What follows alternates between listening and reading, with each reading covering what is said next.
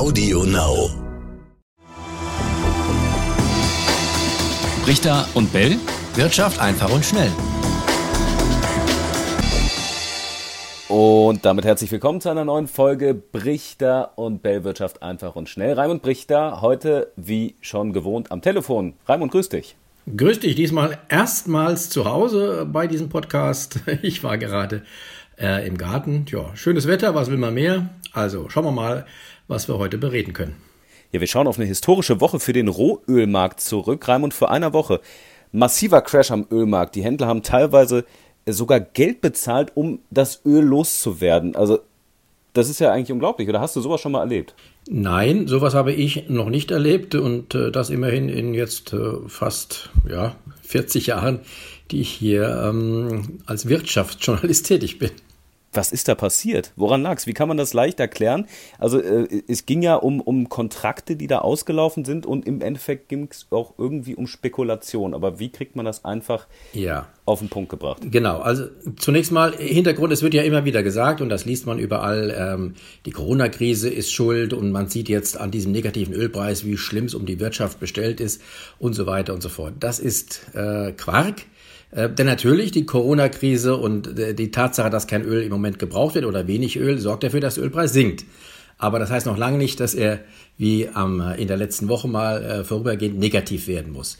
Dass er negativ wurde, das liegt dann eindeutig an der Spekulation, denn man muss sich vorstellen, dieser Ölterminmarkt, das ist ein reiner Finanzmarkt, an dem gar nicht äh, primär das Öl gehandelt wird, sondern es wird mit diesem Öl mehr oder weniger entweder spekuliert oder es gibt auch Anleger, die dieses Öl ähm, wozu es eigentlich gar nicht äh, da ist, nämlich als Anlageobjekt nutzen. Öl ist ja eigentlich zum Verbrauchen in der Wirtschaft da. Mhm. Natürlich gibt es auch Marktteilnehmer, die das Öl tatsächlich brauchen ähm, oder die es auch produzieren. Die sind auch am Terminmarkt tätig, aber das Ganze hat so ein Volumen angenommen, dass äh, die anderen Marktteilnehmer, dass die das in, im Prinzip beherrschen. Und das war in der letzten Woche ähm, äh, der Fall. Vielleicht können wir da gleich nochmal drauf eingehen. Ja, aber wie genau funktioniert das mit diesen Kontrakten, die dann auslaufen? Was machen die Anleger? Ähm, worauf stellen die sich da ein? Gehen die davon aus, dass eine bestimmte Menge dann bis dahin äh, verbraucht wird oder äh, dass der Preis bei einer gewissen Höhe liegt? Wie genau funktioniert das?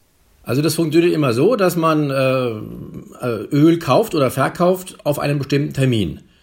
Und äh, dieser Kontrakt, um den es ging, der hatte eben als Liefertermin ähm, Anfang Mai äh, vorgesehen und dieser Kontrakt lief ähm, in der letzten Woche aus. Der wurde dann also am Dienstag letzter Woche ähm, zum letzten Mal gehandelt. Und wenn so ein Kontrakt ausläuft, ist das so, dass diejenigen, die spekulieren und noch in diesem Kontrakt drin sind und die diesen Kontrakt haben, als gekauft haben, mhm. dass die dann theoretisch, theoretisch, wenn er ausläuft und sie haben den Kontrakt noch, tatsächlich das Öl, was in dem Kontrakt äh, vereinbart worden ist, abnehmen müssen.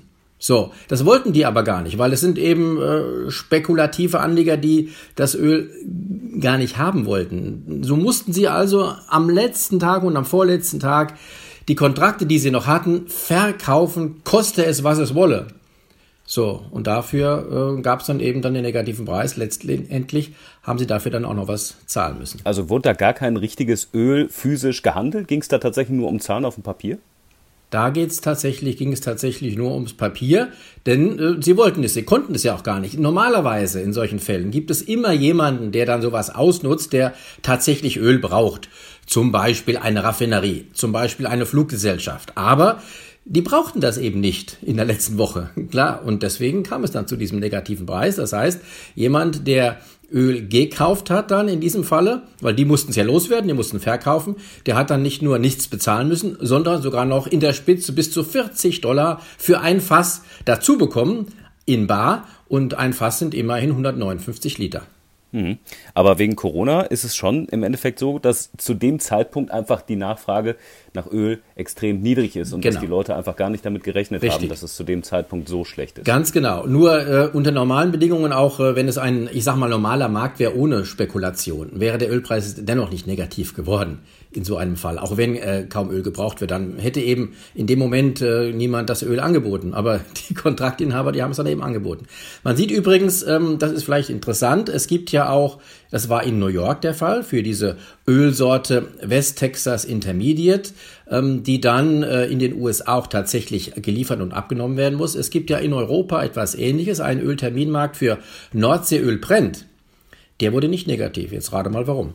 Mhm. Ja, woran liegt? Äh, weil der ähm, die Möglichkeit äh, beinhaltet, dieser, dieser Kontrakt in, äh, in London wird er gehandelt, ähm, letztlich nur einen Barausgleich zu machen. Also das Öl tatsächlich nicht äh, äh, geliefert werden muss, sondern man kann, wenn der Kontrakt ausläuft, dann das Ganze auch mit Bargeld abrechnen. Und das ist dann wohl auch passiert in London und dann musste man nicht dringend dieses, diesen Kontrakt, den man nun hatte und gar nicht haben wollte, verkaufen. Man hat ihn dann einfach behalten natürlich dann in den, auch in den sauren Apfel gebissen und dann äh, Verluste eingefahren ähm, bei der Endabrechnung. Aber es kam eben nicht zu diesem negativen Preis. Das ist der Unterschied. Jetzt laufen im Juni ja schon wieder die nächsten Kontrakte aus. Wird dann sowas nochmal passieren oder gibt es da schon, schon eine äh, Prognose? Also, wenn äh, es im äh, Juni sich die generelle äh, Situation ähm, nicht geändert hat in, in der Hinsicht, dass wieder mehr Öl gebraucht wird, kann es durchaus im Juni auch nochmal passieren. In den USA. In Europa nicht, aber in den USA ja. Ich weiß nicht, ob äh, die Spekulanten, die ja auch dafür äh, zuständig sind, ob die das nochmal äh, zulassen werden oder ob sie sich nicht rechtzeitig diesmal in Sicherheit bringen. Ähm, das muss man dann sehen. Äh, man muss aber auch sehen, dass wirklich diese, diese äh, es gibt da richtige ETFs, also eigentlich Fonds, die mit diesen Kontrakten spekulieren. Ich weiß nicht, ob das von Interesse ist. Wenn ja, kann ich das auch nochmal erklären. Äh, ja, gehe gerne noch mal ein bisschen genauer drauf ein. Also wie, wie funktioniert das dann mit den ETFs? Haben wir ja schon drüber gesprochen. Genau, es sind riesige Summen. Das, normalerweise äh, würde man ja sagen, ein ETF, ein Fonds, der hat die, äh, die Sache oder die Papiere, für die er steht, tatsächlich im Portfolio. Wir haben ja äh, schon gesprochen über ETFs, das sind börsengehandelte Indexfonds, die zum Beispiel Aktien haben, dann haben die, die tatsächlich die Aktien. Es gibt jetzt aber auch ETFs auf Öl. So würde man, würde man sagen, ein ETF auf Öl, ein Fonds auf Öl, der hat tatsächlich das Öl ähm, in seinem Bestand was aber Quatsch ist, hat er natürlich nicht, sondern er spekuliert tatsächlich nur mit diesen Terminkontrakten. Und äh, da gibt es solche Fonds, die haben Milliardenvolumen und von denen waren zum Beispiel einige noch in diesen Kontrakten engagiert in der, in der letzten Woche und die haben dann auch dafür gesorgt, dass die Kontrakte in, die, in den negativen Bereich liefen. Ähm, die Fondsanleger, die haben natürlich auch das Nachsehen gehabt, die müssen darunter leiden. Einige dieser Fonds, die wurden deshalb auch schon geschlossen. Mhm. Rein reine Spekulation. Also ich kann davon nur abraten. Was heißt das jetzt für uns Autofahrer? Der Sprit an der Tankstelle, der ist tatsächlich günstig im Moment. Wie weit hängt das damit zusammen und geht es vielleicht sogar noch weiter runter? Sprit ist günstig, jetzt nicht wegen dieser, dieses Negativeffektes in der letzten Woche, sondern generell, weil wir, wir merken es ja schon, Öl seit äh, einigen Wochen kaum mehr gebraucht wird, deswegen wird Öl günstig und wir profitieren davon, ja.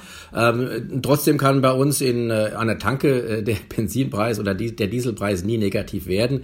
Äh, dafür sorgen allein die Steuern, ähm, die ja einen Großteil, mehr als 50 Prozent des äh, Benzinpreises ausmachen. Aber wir können uns freuen darüber, dass es jetzt zumindest relativ günstig Benzin und Diesel gibt. Andererseits, viele Leute können jetzt gar nicht mehr Auto fahren. Äh, da ist die Freude vielleicht ein bisschen äh, ja, gedämpft. Andererseits, wiederum, hm. Heizöl, das ist jetzt wiederum sehr günstig. Deswegen, also wer noch ähm, nicht für den nächsten Winter vorgesorgt hat, wer noch Luft im Tank hat, der könnte diese Zeit jetzt vielleicht nutzen, um sich den Heizöltank voll zu machen. Ja, äh, kurze Zwischenfrage. Wir haben ja auch schon über Negativzinsen gesprochen. Ist da eigentlich ein Zusammenhang negativer Ölpreis? Negativzinsen, kann man da so eine Verbindung schaffen? Generell ähm, hat das unterschiedliche Ursachen. Es gibt allerdings auch Gemeinsamkeiten. Das muss man sehen. Wir haben ja gesagt, der, äh, der Ölpreis fällt wegen der, ähm, wegen der, der Corona-Krise, weil jetzt weniger Öl gebraucht wird. Aber ähm, man kann auch dahinter ja ähm, äh, gucken und sagen, das Angebot ist im Verhältnis zur Nachfrage im Moment zu hoch.